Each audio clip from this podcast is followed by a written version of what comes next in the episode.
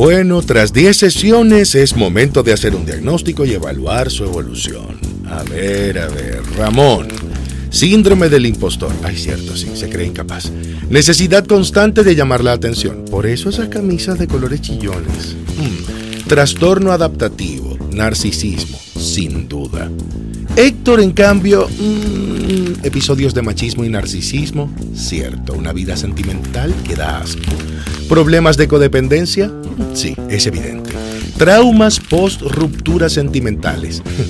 Cuando toma, le escribe a la ex. Ah, no, ya no toma. Eso sí, se puso muy flaco.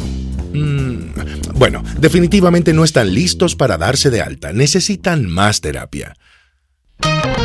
Vayan a terapia. Segunda temporada. 10 sesiones, nuevos problemitas, mismo humor, realidad y vida entre dos amigos.